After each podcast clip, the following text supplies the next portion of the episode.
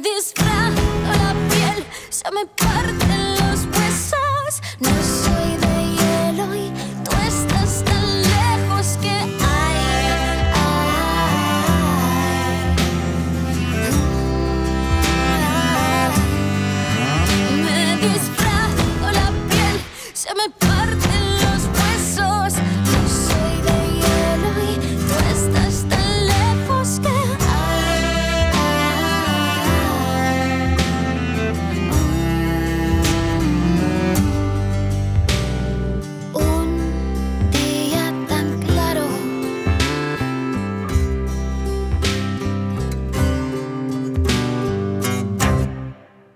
Good morning, Menorca. Lo que acabáis de escuchar me encanta, este dúo. Vanderlust, de Menorca, por supuesto. Y terminaremos luego al final de nuestro podcast con ellos, porque la verdad es que son un amor y como, como grupo, como músicos y como humanos. Así que nada, vamos a ello. Good morning, Menorca. Aquí Joyce así para hablar un día más sobre nutrición. Y recordaros que el sábado 17 haremos un ayuno presencial, que le llamamos ayuno presencia, porque vamos a pasar pues todo el día eh, sin tomar absolutamente nada, solamente líquidos, agua kangen y habrán bastantes actividades, ¿no? entre ellas yoga, meditación, hasta también nos cuidaremos un poco a nivel facial y, y bueno, y un taller de nutrición, de escucha interna, bueno, puede ser, va a estar muy, muy, muy interesante y muy divertido también al mismo tiempo. Hoy de qué vamos a hablar? Pues hoy vamos a hablar de los smoothies y sus combinaciones. Este artículo que escribí hace ya tiempo está en mi web joysassi.com, pero bueno, eh, creo que, creo que es necesario que ahora que llega el buen tiempo, qué es lo que debemos saber sobre los smoothies para no liarla. Claramente, no me voy a cortar ni un pelo de decir las cosas claras, porque tienen ahora muy buena fama, pero también hay que saber utilizarlos y tomarlos, ¿no? Entonces, vamos a poner primero las, las cosas claras, unas cuantas claves que no van a ir nada mal. Es muy importante que no mezclemos frutas con verduras. Entonces, como veis, hay bastantes smoothies que mezclan yo que sé, a ver ahora, yo que sé. Por ejemplo, los únicos que podríamos eh, combinar serían las manzanas, las peras, las piñas y las papayas. Pero si tu digestión, tu sistema digestivo no es muy, muy eficiente, te recomiendo que ni eso. ¿Vale? Mejor si haces smoothies que sean de frutas y si haces verduras, smoothies de verduras que sean de verduras, ¿vale? Muy importante también, tanto que las frutas como las verduras que sean ecológicas, porque si no, al no cocinarlas, no pierden esos antinutrientes y también ya sabemos que tienen muchos tóxicos y muchos pesticidas y herbicidas, entonces es mejor eh, no to- tomarlas, si se toman crudas, que estén bien limpias y que sean ecológicas, ¿vale? Luego también, ¿qué más comentaros? Pues, por ejemplo, que hay que evitar la que son las verduras y las frutas que son ricas en ácido oxálico. Ya diréis, vale, ya, ya aquí con estas palabras ya me estás liando. Bueno, pues yo os voy a decir las que son ricas en ácido oxálico, que es importante que es un antinutriente, que lo que realmente hay que hacer es hervirlas y esa agua retirarla para que así el ácido oxálico pues desaparezca lo máximo posible. Vale, ¿cuáles son? Venga, espinacas, remolachas, champiñones, apio, espárragos, coles, solanáceas. ¿Cuáles son las solanáceas? Patatas, berenjenas, pimientos, tomates. Dirás, jo, pero es que no hay nada. Ya, fresas, grosellas, moras y frambuesas. Bueno, vamos a ver. Lo que quiero decir, que si por ejemplo eh, queréis comer espinacas o acelgas, yo os recomiendo que hay que hervirlas y luego el agua, que ahí es donde se queda el ácido oxálico, se retira. Entonces, claro, eh, no os recomiendo que hagáis muchos smoothies de espinacas y acelgas, que es muy típico, ¿no? Estas, estas verduras hay que cocinarlas, porque si no, tienen un alto contenido de, de ácido oxálico y tanto la espinaca como el apio, que el apio también es muy típico de usar en los smoothies, lleva de forma ya natural 2 gramos por kilo de nitrato y es bastante, son 10 veces más que la concentración máxima autorizada como aditivo, o sea que aquí ojito con esto, ¿vale? ¿Qué más? ¿Qué más? ¿Qué más?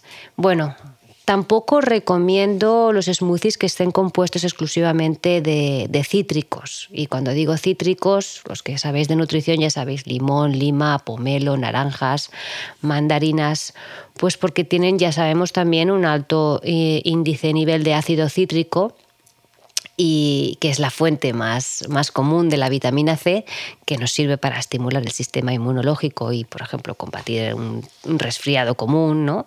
Pero el ácido cítrico consumido en grandes cantidades puede ser más perjudicial que, beneficioso. ¿Vale? Porque puede producir la pérdida de esmalte de los dientes mm, o desarrollar úlceras en la boca, en la garganta, el esófago y el estómago, porque irrita mucho las mucosas, ¿vale?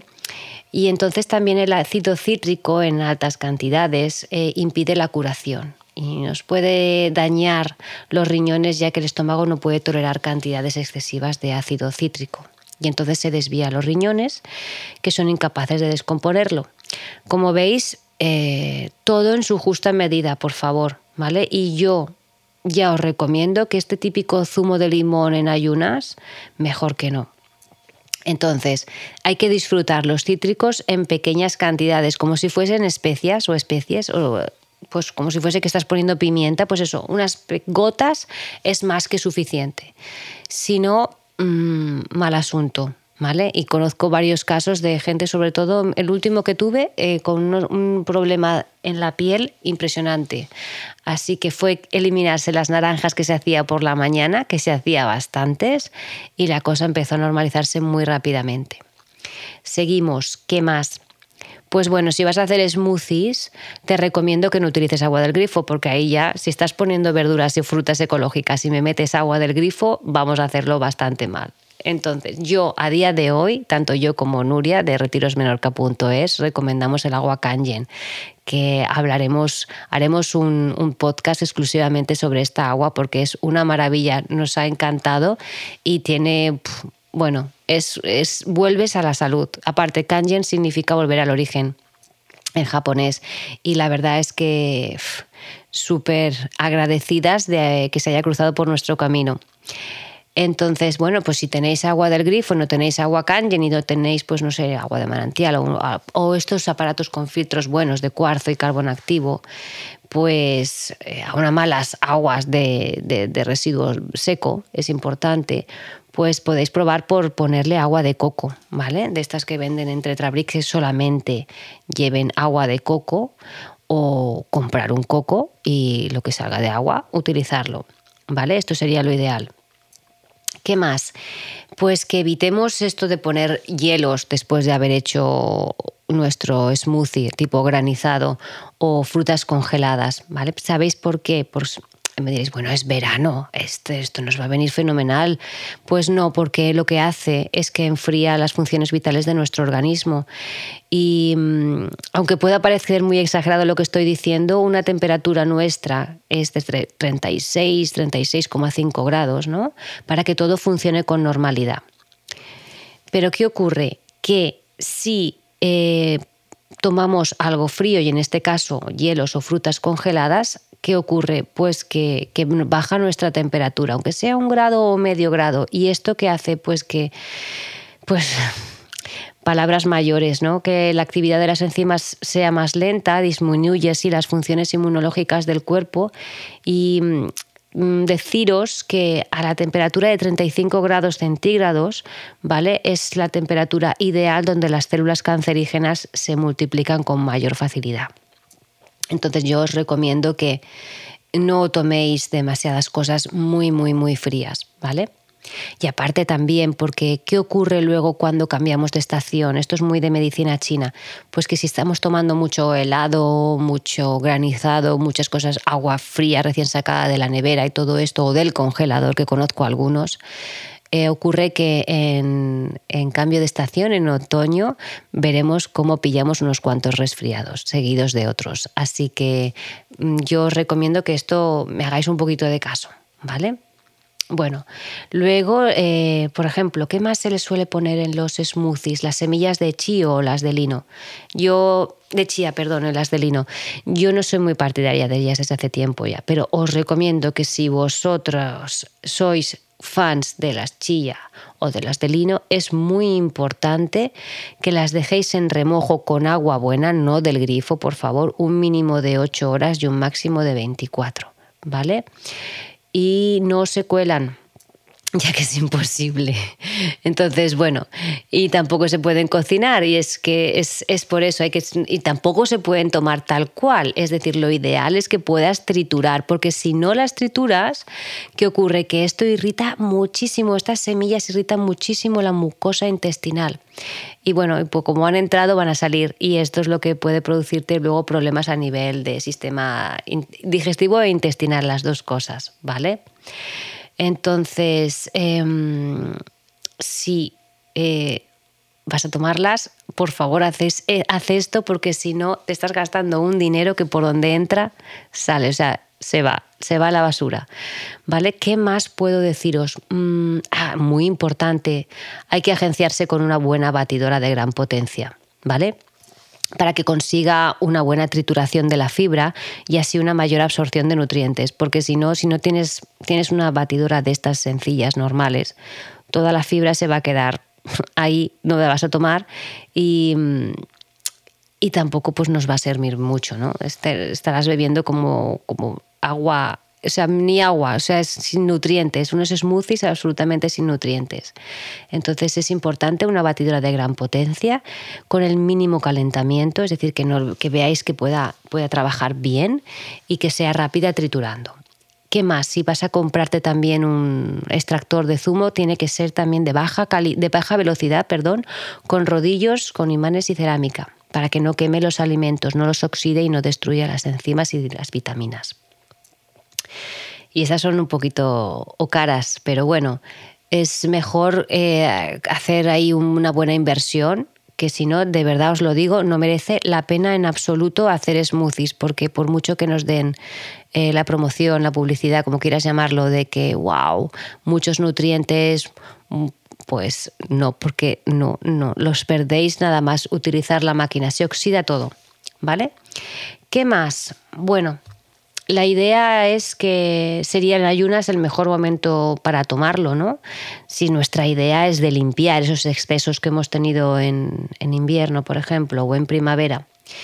Y, nada, y mm, luego os recomiendo que esperéis unos 30-45 minutos entre el smoothie si vais a desayunar, porque si no vais a crear fermentaciones indeseadas, ¿vale?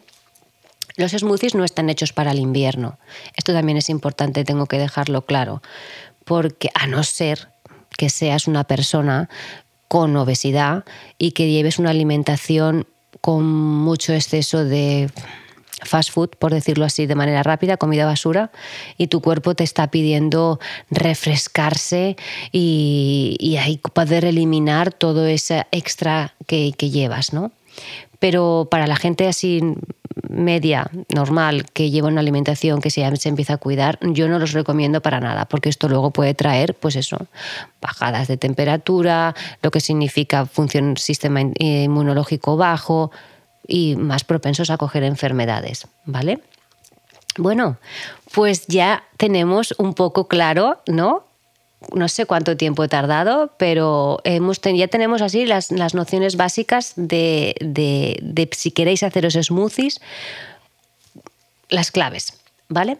Entonces, vamos a por las combinaciones, que para mí también son muy, muy importantes. Y me dirás, bueno, ya nos has explicado no mezclar frutas con verduras, ya. Pero incluso hay algunas cosas que hay que tener en, en cuenta, ¿vale? Vamos a, por ejemplo, a a decir algunos. Mm, a ver, tengo aquí algunos apuntados que los tienes en, en mi web. Y por ejemplo, por ejemplo, vamos a ver, mirar, este que tengo aquí. Pepino, manzana y menta. ¿Vale? Yo, no, ya os digo que yo no recomiendo los pepinos. Me dirán, joder, empezamos. Pues no, porque es una solanácea, ¿vale? Y para la gente que tiene problemas articulares, sobre todo, o que su cuerpo es propenso a inflamación, no recomiendo las solanáceas, que os recuerdo las básicas, que son tomate, patata, berenjena, pimiento y el pepino, ¿vale? Entonces, pepino, manzana y menta no está mal. Como hemos dicho, la manzana es una fruta que podemos combinar, así que perfecto. Y mm, si no quieres que ese pepino repita, es decir, que luego te como que veas que notas que cada vez que, que sube el pepino, pues te recomiendo que cortes la punta de la parte posterior y, y, frotes las dos partes hasta que salga un líquido de color blanco. Seguro que algunos ya lo sabéis. Es importante pelarlo ya que las sustancias amargas están en, en la piel y por lo menos escogerme pepinos frescos que no estén ni muy blandos ni amarillos, ¿vale? ¿Qué más podemos hacer de combinación que pueda estar bien? O que si veo alguna que pueda estar un poco mal, os hago ahí un poco de reflexión. Venga, vamos a por, a por otro. Venga, a ver, manzana, granada, rosa mosqueta y maki berry.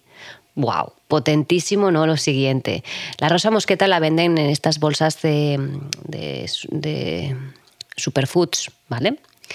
Eh, que tienen muchísimas propiedades, y luego la Maki Berry también. Entonces, es tan sencillo como coger cinco manzanas, pelamos dos de las manzanas, las reservamos, licuamos el resto de las manzanas y la granada y ponemos este zumo, las manzanas peladas y los superalimentos, es decir, la rosa mosqueta y la ¿qué pondríamos? Una cucharada sopera de rosa mosqueta, dos cucharadas de postre de maki berry y lo ponemos en la batidora, se bate bien hasta que quede bien cremoso. Yo os recomiendo estas bolsas de filtrado por si queréis eliminar los restos de las pepitas maki. Y ya está. Ahí tenemos, este es cañero cañero, potente potente. Luego también podemos utilizar, en vez de agua, como os he dicho, agua de coco o hasta incluso leche de coco. Pero la leche de coco os recomiendo que sea de estas de lata, no las de Tetrabric, ¿vale? Porque, bueno, tienen menos ingredientes extra y hay más leche de coco. Esto es muy importante.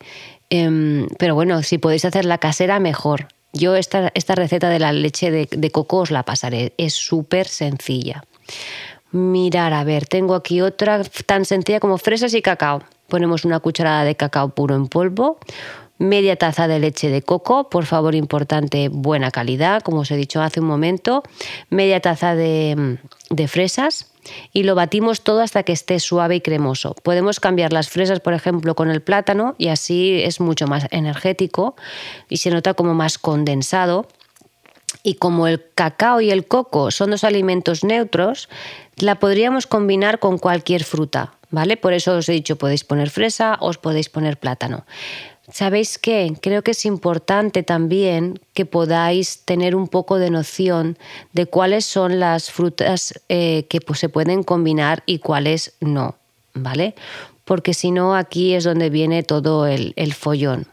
Esto es muy importante. Entonces creo que vamos a hacer ahora que ya hemos dicho unos cuantos smoothies y hay muchos y tendréis muchísimos en cualquier página web. Lo importante es saber combinarlos. Para mí yo creo que esto es fundamental. Entonces, las frutas neutras, ¿vale? Son el aguacate, el coco y el cacao. ¿Vale?